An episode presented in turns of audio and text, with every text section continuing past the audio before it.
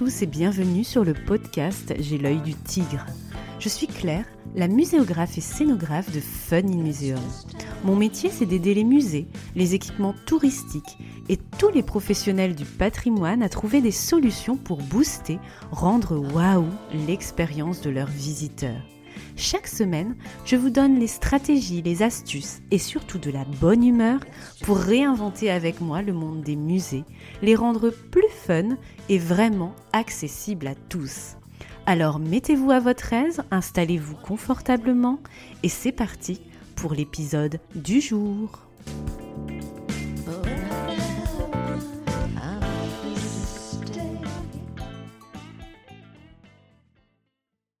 Expo mode d'emploi, Régie d'enfer et Organidia, ça vous dit quelque chose? Ce sont mes trois premières formations en ligne pour booster vos compétences dans la création d'expositions permanentes, temporaires, itinérantes, que vous soyez étudiant ou pro du secteur musée, patrimoine, tourisme. Ces trois formations concrètes sont accessibles en ligne à tout moment pour moins de 50 euros pour vous former en mode boost en toute liberté. Rendez-vous sur www.funinmuseum.com slash boutique pour faire des expos à mes côtés après avoir écouté J'ai l'œil du tigre. A tout de suite Bonjour et bienvenue dans cet épisode 28 de J'ai l'œil du tigre. Aujourd'hui, on retourne à nos moutons avec un podcast qui va parler davantage muséologie et tendance des musées du 21e siècle, pour bien comprendre l'environnement dans lequel nous évoluons aujourd'hui quand on parle musée. La dédicace de cet épisode va à Émilie et Chloé du compte Instagram objectifpro patrimoine, lauréate du concours d'attaché de conservation et du patrimoine en 2019, qui disent-ils des conseils pour réussir les concours de la fonction publique. Je les salue chaleureusement toutes les deux.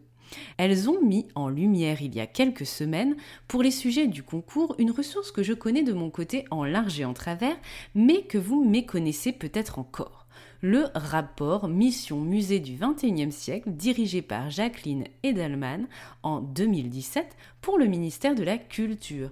Je vous mets le lien pour le télécharger dans la description de l'épisode. Ce rapport Musée du XXIe siècle a nécessité 9 mois de travail, la consultation de plus de 700 professionnels et 3000 Français avec une question de fond. Quel musée voulons-nous pour demain? Quatre piliers ont été validés comme socle de ce musée du XXIe siècle. Vous les ignorez peut-être ou vous les avez peut-être en tête. Peu importe, je vous rafraîchis la mémoire avec un petit post-it dans cet épisode. Premier pilier, le musée du XXIe siècle est un musée éthique et citoyen. Deuxième pilier, le musée est protéiforme. Troisième pilier, le musée est inclusif et collaboratif. Quatrième pilier, le musée est un écosystème professionnel. Alors ok, mais qu'est-ce que ça signifie tout ça concrètement? Le rapport fait exactement 251 pages et on va décortiquer ensemble ces quatre piliers pour réviser. Je vous en ai tiré le meilleur pour moi, allez, c'est parti. Premier pilier donc, le musée de demain est un musée éthique et citoyen. Ça ne vous rappelle rien? Évidemment la définition officielle de l'ICOM, le Conseil international des musées. Le musée est une institution permanente au service de la société, de son développement, etc. etc.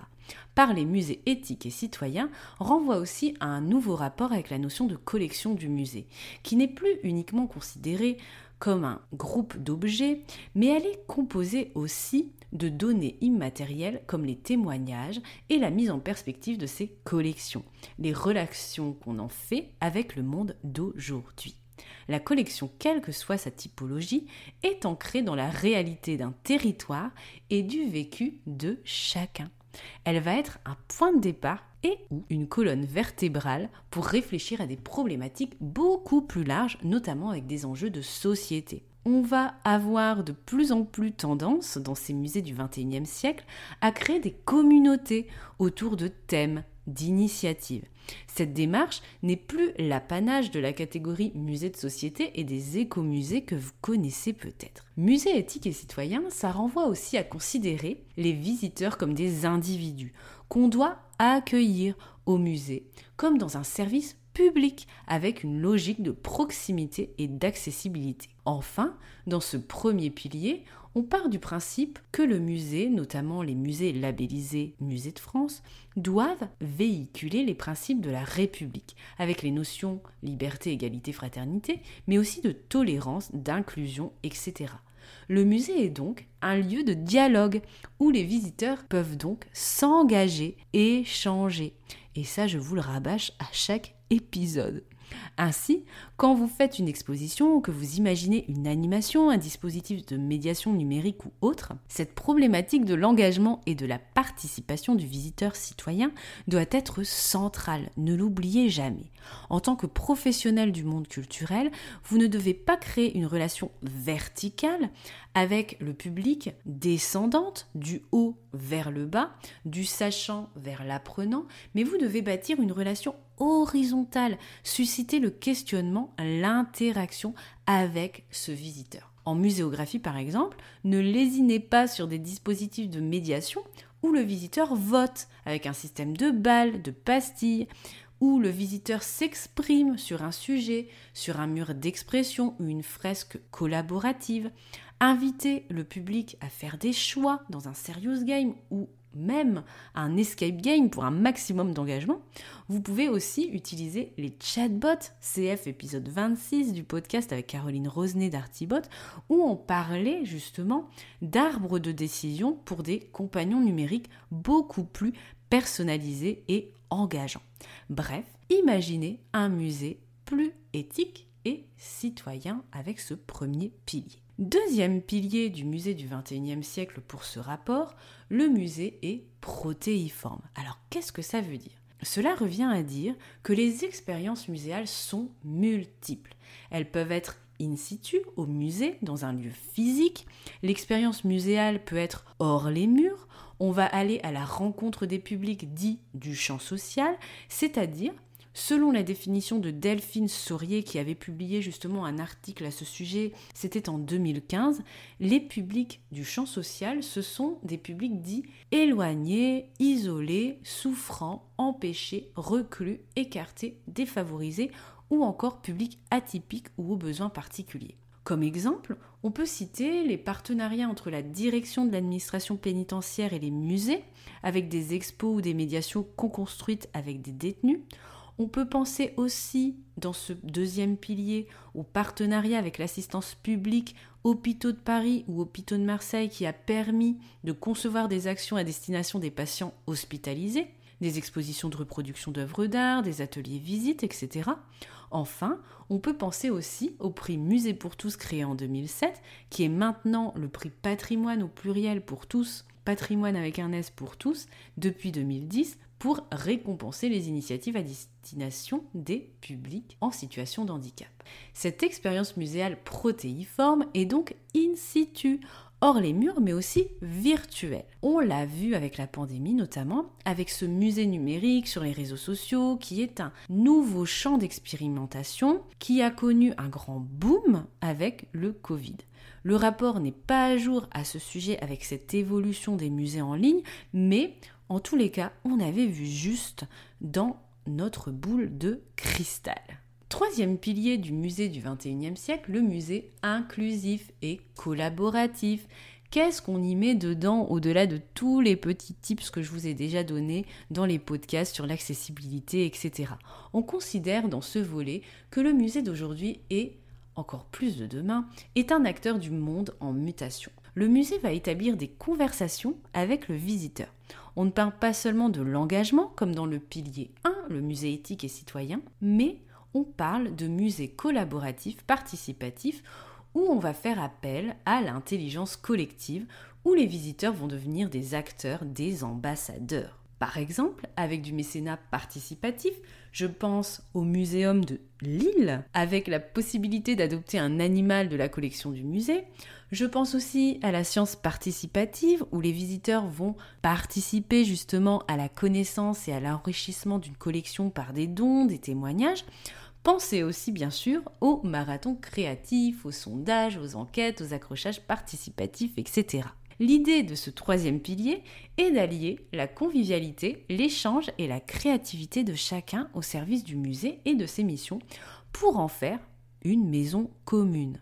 Maison commune, vraiment expression mots-clés. Cela implique de nouveaux modes de gouvernance, des intervenants multiples fédérés autour d'un projet, des associations, des institutions, des particuliers, des entreprises, des bénévoles, etc. etc. On est sur un musée beaucoup plus perméable, ouvert aux initiatives et aux modes projets qui sortent un peu des sentiers battus. Et enfin, Quatrième pilier de ce musée du XXIe siècle que nous décrit le rapport, le musée est un écosystème professionnel qui a fortement évolué depuis ces 15 dernières années, avec des musées qui ont des modes de gouvernance de plus en plus complexes, mais aussi avec l'apparition de nouveaux métiers le muséographe, par exemple, longtemps absent des organigrammes, commence à apparaître et est, quoi qu'il en soit, un acteur incontournable pour tout projet d'équipement ou d'exposition, avec de l'ambition et une attente forte de résultats et de compétences.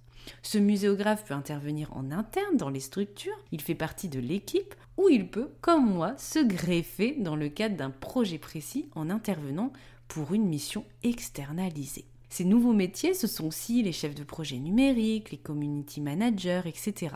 Et ça, ça pose clairement la question de la formation des acteurs de la culture, avec une nécessité d'être de plus en plus polyvalent, avec des compétences annexes de logiciels, de logistique, de performance, de management, tout ce dont je vous parle par exemple dans ma formation Organidia dans les audio training Crésus pour le budget et Chronos pour la productivité un gros mot, productivité, pour le secteur musée, vous croyez? Quand on parle de compétences à avoir pour y travailler en interne ou en externe, non, non, non, faites-moi confiance là-dessus, c'est super important et le rapport le dit entre les lignes. Voilà donc les quatre piliers du musée du XXIe siècle et les tendances à absolument connaître et maîtriser. C'est le moment du résumé. Pilier 1, le musée du XXIe siècle, est un musée éthique et citoyen avec la thématique centrale de l'engagement du visiteur. Pilier 2, le musée est protéiforme avec la pluralité des expériences in situ, hors les murs, en ligne. Et moi, je rajouterais même expérience shopping dans les boutiques de musées, souvenez-vous de l'épisode à ce sujet, expérience gastronomique dans les cafettes et restaurants, et même expérience WC épisode 15 du podcast sur les toilettes de musée. Pensez toujours expérience avant, pendant, après la visite. Pensez expérience globale et tentaculaire, ok? C'est compris? Troisième pilier, le musée est inclusif et collaboratif avec des visiteurs et acteurs tiers de plus en plus impliqués dans la vie et l'évolution du musée. Enfin, quatrième pilier, le musée est un écosystème professionnel avec des compétences métiers qui évoluent et des modèles économiques d'équipement et de projets qui se complexifient pour répondre à des besoins de performance et à de nouvelles ambitions. Avant de vous quitter, j'avais envie de vous citer les 12 mesures prioritaires qui sont ressorties dans l'enquête publique de ce rapport. Je trouve ça très instructif.